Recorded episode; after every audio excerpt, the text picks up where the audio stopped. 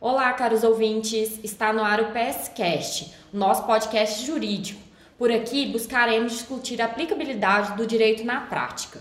Eu sou Tatiana Biavati, especialista em Direito de Família e Sucessões e psicanalista em formação. E comigo hoje estarão minhas sócias que são verdadeiras feras no direito.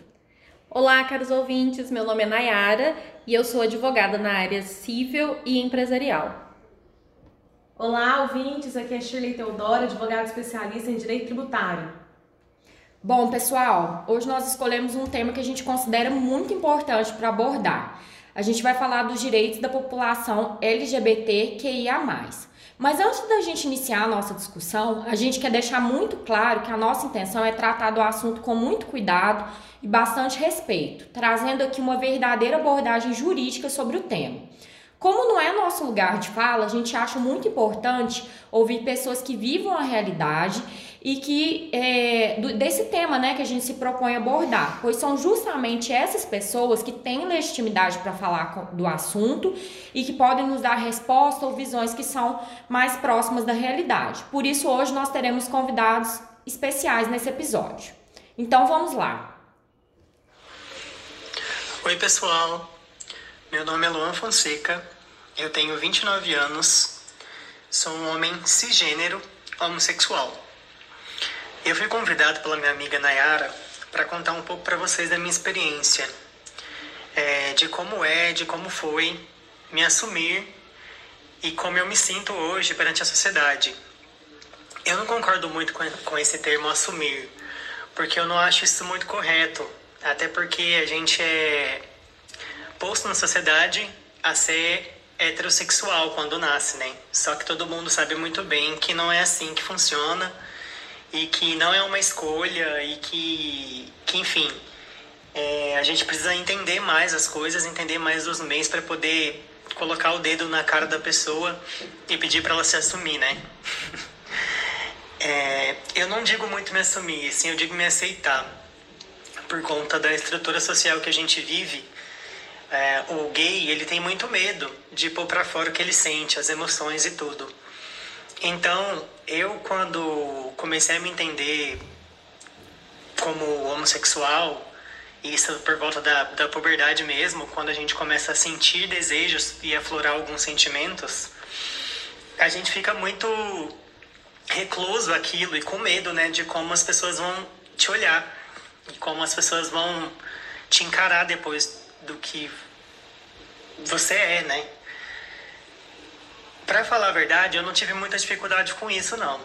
Principalmente por conta da minha família, porque a minha família é uma família muito aberta. Eu digo isso por tudo, por pai, mãe, irmãos e, e parentes também, né? Minhas tias, meus tios, meus primos, que são maravilhosos todos. Inclusive na minha família, eu não sou o único homossexual. Então foi tudo mais fácil quanto à minha família. Eu digo mais quanto a me aceitar mesmo. Quando eu me descobri, comecei a me enxergar homossexual, claro que eu fiquei com medo, eu fiquei com medo do que meus pais iam dizer, de como eles iam reagir. Isso porque meu pai é pedreiro, foi pedreiro a vida toda e dono de bar. Então eu tinha na, na cabeça de que não fosse ser uma coisa fácil. Só que muito pelo contrário, eu fiz um pré-julgamento totalmente errado do que meu pai ia pensar e foi maravilhoso. Meu pai foi super tranquilo, foi lindo quando eu me assumi. Ele foi realmente um pai nota 100. A minha mãe também não teve problema nenhum. Eles só me acolheram melhor ainda e me deram todo o amor que eles podiam dar. Então, quanto à minha família, foi muito tranquilo. E eu acho que isso me deu muita força. Meus irmãos também, é, quando eu contei para eles, a única coisa que eles me disseram foi que finalmente eu ia ser feliz. E isso é muito bom de se escutar de um irmão, né? E de, e de uma família inteira, porque todo mundo foi assim, meus primos, meus tios, todo mundo não teve uma, uma aceitação, vamos dizer assim, só foi uma coisa natural, que é como deve ser para todo mundo. Então isso me deu muita força, porque eu nunca olhei para a sociedade como se eu fosse inferior depois disso, depois que eu me assumi. É, na verdade, eu demorei até para me assumir, eu demorei para me aceitar, e eu só consegui ter essa força quando eu consegui ter um relacionamento. Quando eu comecei a ter um relacionamento. E aí eu falei, oh, pera, eu preciso falar para os meus pais, eu preciso contar para os meus irmãos, eu quero que meu namorado conviva com minha família, né? E foi quando eu falei para eles. E aí, depois disso, eu nunca olhei por baixo, eu sempre olhei por igual para a sociedade, que eu era um homem trabalhador, honesto e que, que merecia todos os direitos assim como qualquer outra pessoa. Então, eu sempre fui, sempre fui muito forte, eu nunca me escondi, eu nunca falei, nunca menti para as pessoas, nunca deixei de esconder quem eu era, nunca deixei de falar o que eu sentia. E eu sempre levei tudo isso como se fosse algo natural. E o que é, na verdade, é algo natural. Ser homossexual não é uma anomalia, é natural. Então, eu eu sempre olhei igual para a sociedade, eu nunca deixei que ninguém me diminuísse e nunca deixei que ninguém diminuísse ninguém em, em minha volta, sabe? Eu tenho um primo também que é homossexual e uma prima também. E eu sempre falo com os dois isso e os dois me deram muita força, até porque eles contaram para minha família antes. Então eu me espelhei muito neles para ter essa força e conseguir falar com todo mundo. Mas a gente sabe que não é muito, não é bem assim, que existem várias histórias no meio, né? Que existem pessoas que sofrem com isso, que a família não aceita e tudo. Mas eu só tenho a agradecer mesmo, porque a minha família foi incrível comigo e só me ajudou a ser melhor e mais forte quanto a isso. Eu acho que é muito difícil a gente contar para as pessoas, falar como se sente, mas a gente precisa aprender que isso é uma coisa que não tem que ser difícil. Na verdade, nem tem que acontecer. A gente só tem que aceitar quem a gente é e aprender a viver, amar e ser feliz. Que é o que eu tenho para dizer. Se respeite e respeite os outros, que a gente consegue construir um mundo melhor dessa forma. Que bacana, né, gente, que que pro Luan foi mais fácil, né? Que dentro da família dele ele conseguiu encontrar apoio. É, e, e, é engraçado que dentro da nossa sociedade tão preconceituosa, ainda existe uma confusão em relação à orientação sexual e à identidade de gênero. É, a orientação sexual, ela se reflete é, no interesse da pessoa. O que, que a pessoa, é, em quem ela sente interesse sexual. E você pode, pode ser pessoas do mesmo gênero, pessoas do gênero oposto, por ambos os gêneros independente, só diz respeito com relação ao seu sentimento a outra pessoa. E a identidade de gênero, ela não determina a sua orientação sexual. Ela coloca como você se enxerga perante a sociedade, como você se sente, o que que, é, o que que você, como você se identifica. Assim, um homem transexual, ele pode ser tanto gay, gostar de homens, quanto heterossexual ou bissexual, e o mesmo pode acontecer com travesti. Se ela gostar de homens, ela será uma travesti heterossexual. E se ela gostar de mulheres, será uma travesti lésbica. E interessante que a fala do Luan, quando ele diz que é natural e não deveria ter necessidade de assumir, porque de fato é uma questão de identificação. Sim. Afinal de contas, ninguém se assume heterossexual. Sim. Então, é uma questão que tem muito mais relação com os papéis sociais e com os padrões sociais. E daí vem a questão da homofobia e da transfobia. A homofobia é justamente essa discriminação, essa violação, essa marginalização da sociedade com relação às pessoas que têm uma orientação sexual diferente daquilo que é tratado como padrão. Então, se o nosso padrão social ele impõe o macho, ele impõe o homem como uma pessoa que necessariamente deva se atrair pela fêmea, pela mulher, a sociedade não vai aceitar que haja uma outra forma de orientação. E a transfobia é esse tratamento que coloca à margem a população das travestis e das pessoas transexuais, que são pessoas que têm uma identidade de gênero que foge ao padrão social. São distinções importantes porque, embora a discriminação que essas pessoas relatam sofrer tenha uma natureza é, de mesma origem, são pontuações e são padrões distintos que a sociedade quer colocar. Uhum, perfeito, Shirley. E eu penso só assim também, meninas, a gente tem que ter muito cuidado mesmo em pensar. Nós estamos tratando aqui de uma sigla que é uma sopa de letrinhas, né? Então, assim, é muito importante a gente ter esses conceitos, esses contextos, mas pensar que mais do que significados, né, do que é, realmente o que significa que cada letra dessa sigla, a gente precisa tratar todos com muito respeito, né? São todos pessoas, e todas. né? Afinal de contas. Então não, acho não que são a... só letras, só termos, só né? termos, só ah, tal letra significa isso. Não, não é isso. É respeito para todo mundo.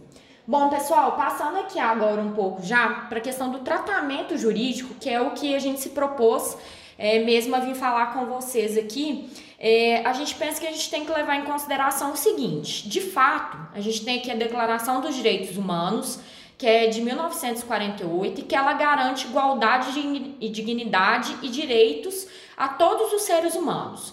E a gente tem também a Constituição Federal, que ela é do final do ano de 88, que no artigo 5 ela garante que todos são iguais perante a lei, sem distinção de qualquer natureza.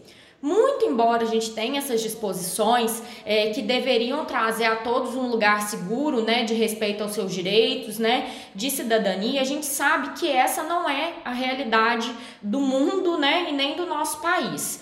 É, e que a, essa população né, tem uma luta constante né, em movimentos sociais para que isso seja levado mesmo, né, ser efetivado, ser respeitado. É, tanto não é a nossa realidade, é, não é a realidade em que nós vivemos, que foi somente em 2019 que a Organização Mundial de Saúde retirou, removeu o CID-11, que era o chamado transtorno de identidade de gênero, uhum. que era considerado uma doença. E hoje isso não é mais. A partir de maio de 2019 deixou de ser uma doença, embora nunca tenha sido, antes era tratado assim. E, e, esse, Nayara, foi um avanço importantíssimo, até mesmo porque, assim, é importante a gente observar que, como bem a Sheila falou, é, essas pessoas estão à, à, margem mesmo, né? É, são marginalizadas. Isso tudo no campo psíquico traz realmente, assim, muitos transtornos do ponto de vista de é, das pessoas ficarem com quadros de ansiedade, né, de depressão, até mesmo de, de doenças, né, distúrbios alimentares. Então, assim, isso foi um grande avanço, porque essas pessoas elas já estão tão, assim, ali mexidas, tão à margem mesmo, igual a gente vem repetindo. É, essa discriminação, ela gera uma, uma morte social, que ela é Sim. silenciosa, e ela é a morte daquela, daquela cidadã né, ou daquele cidadão que foi expulsa de casa e não tem um, um apoio social. Ele enfrentou o preconceito diferente do Luan, que conseguiu ter o apoio dentro uhum. de casa. Esses, esses, essas pessoas não conseguem ter esse apoio nem em casa nem na sociedade. E é então que necessita ter essas intervenções jurídicas, né, que os órgãos precisam intervir. E, e, nós não temos leis específicas para cuidar dessas pessoas, então são feitas analogias. Por exemplo, em junho de 2019, o STF manifestou em relação à falta de leis para a proteção da população LGBT e criminalizou, e criminalizou a homofobia, colocando uma comparação com o racismo, com o crime de racismo. Mas o crime contra essa essa comunidade, né, contra essas pessoas, ele tem muito mais características de crime de ódio do que o próprio crime de racismo. Isso mesmo, Nayara. E justamente por isso, algumas localidades já contam com delegacias especializadas em crime de ódio.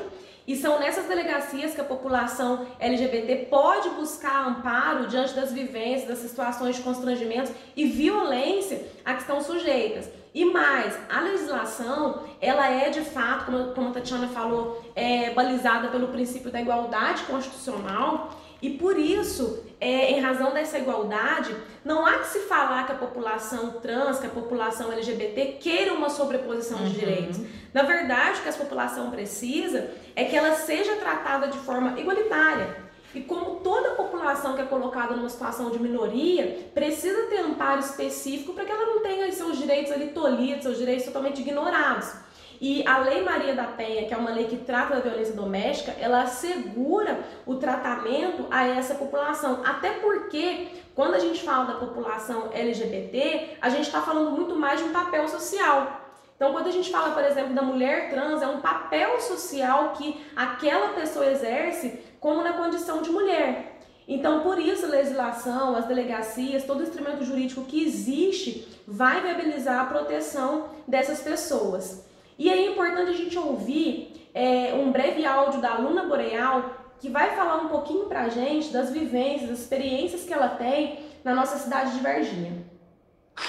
Meu nome é Luna Boreal, tenho 20 anos, sou uma mulher trans e resido em Varginha e eu gostaria de comentar um pouco sobre o que anda acontecendo pela cidade, que muitas das pessoas fingem não ver, porque já é nítido, já é óbvio que pessoas trans existem e tem leis, né? Tem leis para isso, para nos defender, mas poucas vezes são usadas.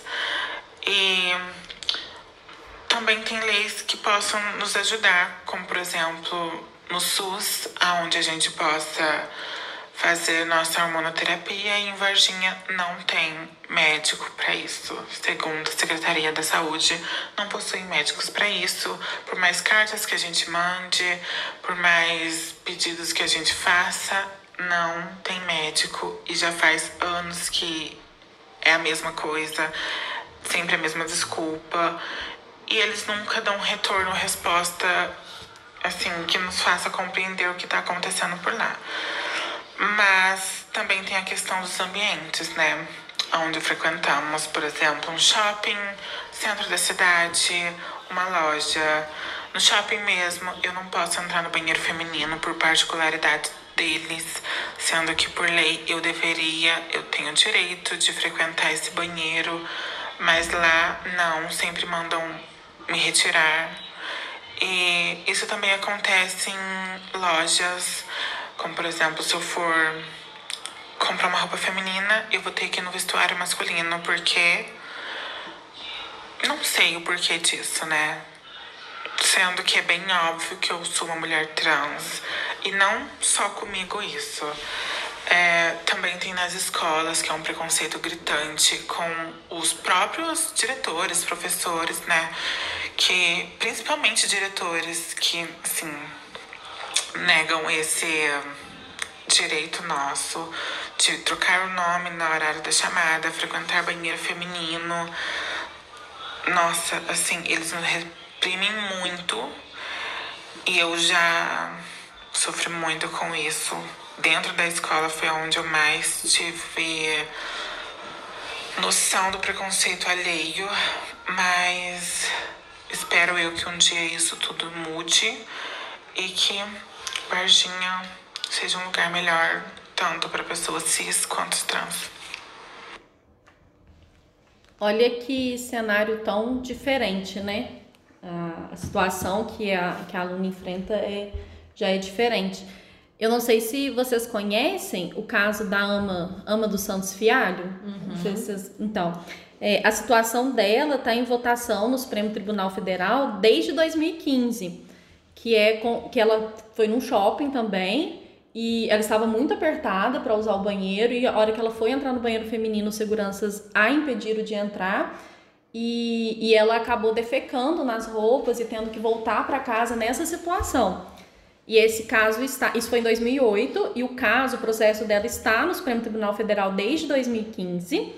E em janeiro desse ano, o ministro Luiz Faquim e, a, e o ministro Luiz Roberto Barroso votaram favoravelmente antes que o ministro Luiz Fux tivesse pedido vista.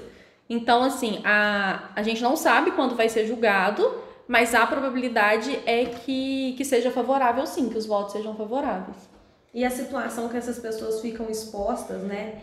Porque a nossa Constituição assegura, né, princípio constitucional a dignidade da pessoa humana e elas são totalmente ultrajadas. A pessoa cis, a pessoa hétero, a pessoa que tem uma orientação sexual, uma identidade de gênero de acordo com o padrão, ela via de regra não é impedida de ter uhum. acesso a direitos básicos, como uma aluna comentou, de usar um banheiro, como é o caso agora do STF. E por que, com relação a essa população, há essa limitação? É, então, eles não conseguem que... ser chamados pelo nome pelo que eles nome, escolhem, exatamente, né? exatamente, porque a sociedade quer que haja um padrão, que esse padrão seja seguido.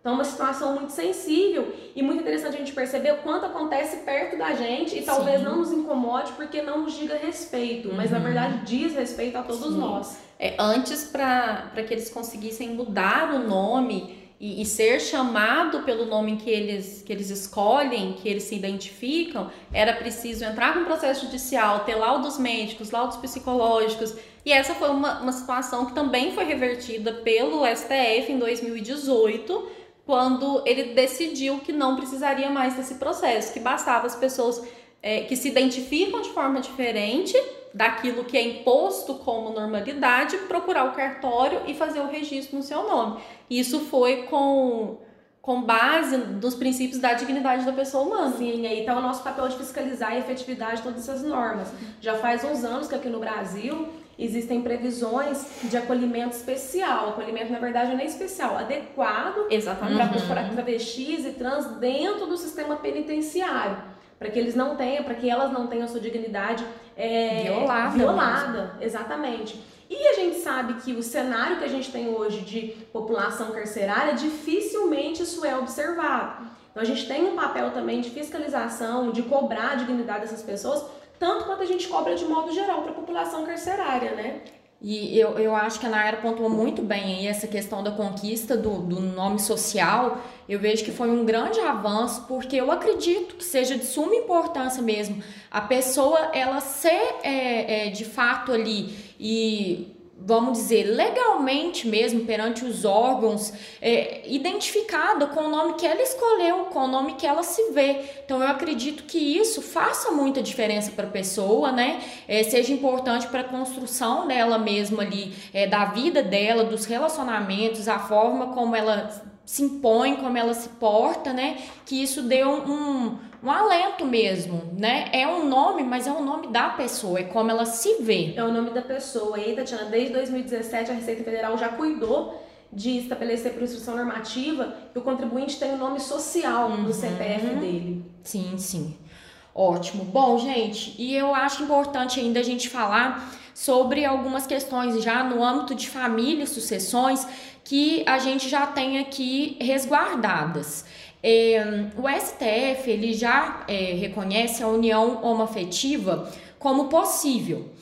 E houve uma discussão, eu não sei se até vocês se lembram, quando essa união é, homoafetiva passou-se pela possibilidade de ser convertida em casamento, junto aos cartórios. Muitos cartórios, a princípio, aceitaram, outros colocavam bastante é, dificuldade para que essas conversões se, se hum, ocorressem, né, de fato mas isso foi normalizado pelo Conselho Nacional de Justiça e hoje é uma realidade. Então, para se celebrar um contrato de união estável, basta ir a um, cartório é, de notas, né, através do tabelionato, e para proceder ao casamento, através do cartório de registro civil de pessoas naturais, né, mais próximo de você e onde você residir. Importante passo também, eu vejo que é com relação à adoção é, a, a, o Estatuto da Criança e do Adolescente, ele não prevê nenhuma distinção ou discriminação a respeito da orientação sexual ou identidade de gênero das pessoas que queiram adotar. Assim como ela não, não não prevê também nada contrário a pessoas que sejam solteiras e queiram adotar, ou até mesmo casais homossexuais. Então eu vejo que esse passo aí também é um passo muito bacana de ser respeitado. A gente sabe o quanto é importante as pessoas constituírem uma família, né? Quem tem essa, essa intenção de ter uma família assim nuclear mesmo, de ter filhos. Então é importante se bater nessa tecla aí da questão da possibilidade de adoção. E também questão da reprodução assistida que é regulamentada através de um provimento do Conselho Nacional de Justiça, que regula que atualmente o registro de nascimento dos filhos gerados por meio de técnica de reprodução assistida atende tanto a casais hétero como a casais homoafetivos. E também uma, uma conquista muito importante foi a questão de direitos sucessórios do, do sobrevivente seja em união, eh, do convivente união estável, né, das relações homossexuais, que antes nós não tínhamos, gente, essa, essa garantia Então você vivia ali longos anos com uma relação homossexual com todas as características de convivência de união estável. Como a união estável não era regulamentada, você ficava à margem também tendo o falecimento do seu parceiro ou da sua parceira, né? Evidentemente construíram uma vida em conjuntos, né? Houve um esforço comum para aquisição de bens e direitos e ocorria o falecimento, você ficava ali à margem de ter esse direito seu respeitado. Então eu vejo assim, há muito ainda, né, que se avançar, é, que, que leis, né, sejam efetivamente promulgadas, mas eu vejo que o principal é que a sociedade se adeque, né? Eu, eu vejo isso como de suma importância. Com certeza, esse é o nosso papel. E a gente conclui esse episódio de hoje realmente com uma mensagem de esperança de que a nossa sociedade possa realmente evoluir, não somente em termos de leis, mas em termos de consciência mesmo humana, uhum. consciência de igualdade, consciência de dignidade e que a gente possa realmente ter a oportunidade de ouvir outros relatos da população LGBT como relatos de pessoas que realmente têm sido respeitadas na sociedade, têm tido seu espaço valorizado, é, respeitado de forma adequada. Bom, e por fim aqui, pessoal, assim, deixando sempre claro a vocês, como a gente é, quis deixar desde o começo, no, a nossa tentativa aqui é trazer mais essa, essa visão jurídica do assunto com muito respeito e a gente quer fazer para vocês aqui algumas indicações de, de materiais, de vídeos, de coisas que a gente teve, tem contato, né? Que a gente acha bacana indicar para vocês. Na Netflix tem uma série muito bacana que chama Pose. Ela fala de como foram criadas as famílias na comunidade LGBT. A gente vai deixar na descrição um link com a entrevista do psicólogo Aislan Andrade com a Bárbara Aires, que é uma travesti e traz um relato bem interessante a respeito da sua realidade na sociedade. Bom, gente, e eu particularmente eu adoro o YouTube, é uma plataforma que eu consumo demais e tem vários canais que dão é, enfoque para esses temas. Eu separei aqui o canal da Briana Naski, que é uma youtuber, ela é gamer e empreendedora, que desde 2011 ela discute assuntos complexos como gênero, sexualidade saúde mental de uma forma muito simples e bem humorada. E eu até consumo o conteúdo do canal dela e ela é, é incisiva no sentido de que é, a, as mulheres cis são grande parte do público dela.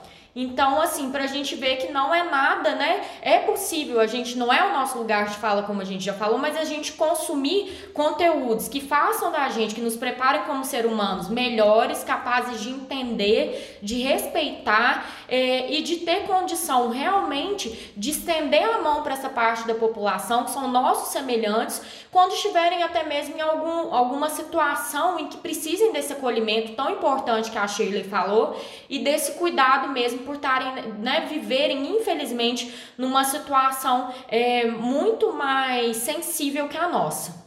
Essas indicações são uma oportunidade de a gente exercer o nosso lugar de escuta. Sim, é, que é importantíssimo. População e o nosso lugar de escuta. A gente é, só complementando, tem uma, uma drag queen brasileira que eu gosto muito. Que é a maior do mundo, é, eu acho. Eu né? sou apaixonada, que é a Rita Von Hutt. E eu sigo ela no Instagram, no YouTube, gosto muito dos vídeos. Então fica a dica se alguém quiser conhecer o trabalho dela. Ótimo. Bom, gente. A gente espera que tenha sido produtivo para vocês, assim como foi para nós, e a gente se vê em breve. Beijo, pessoal. Até a próxima. Até a próxima, pessoal.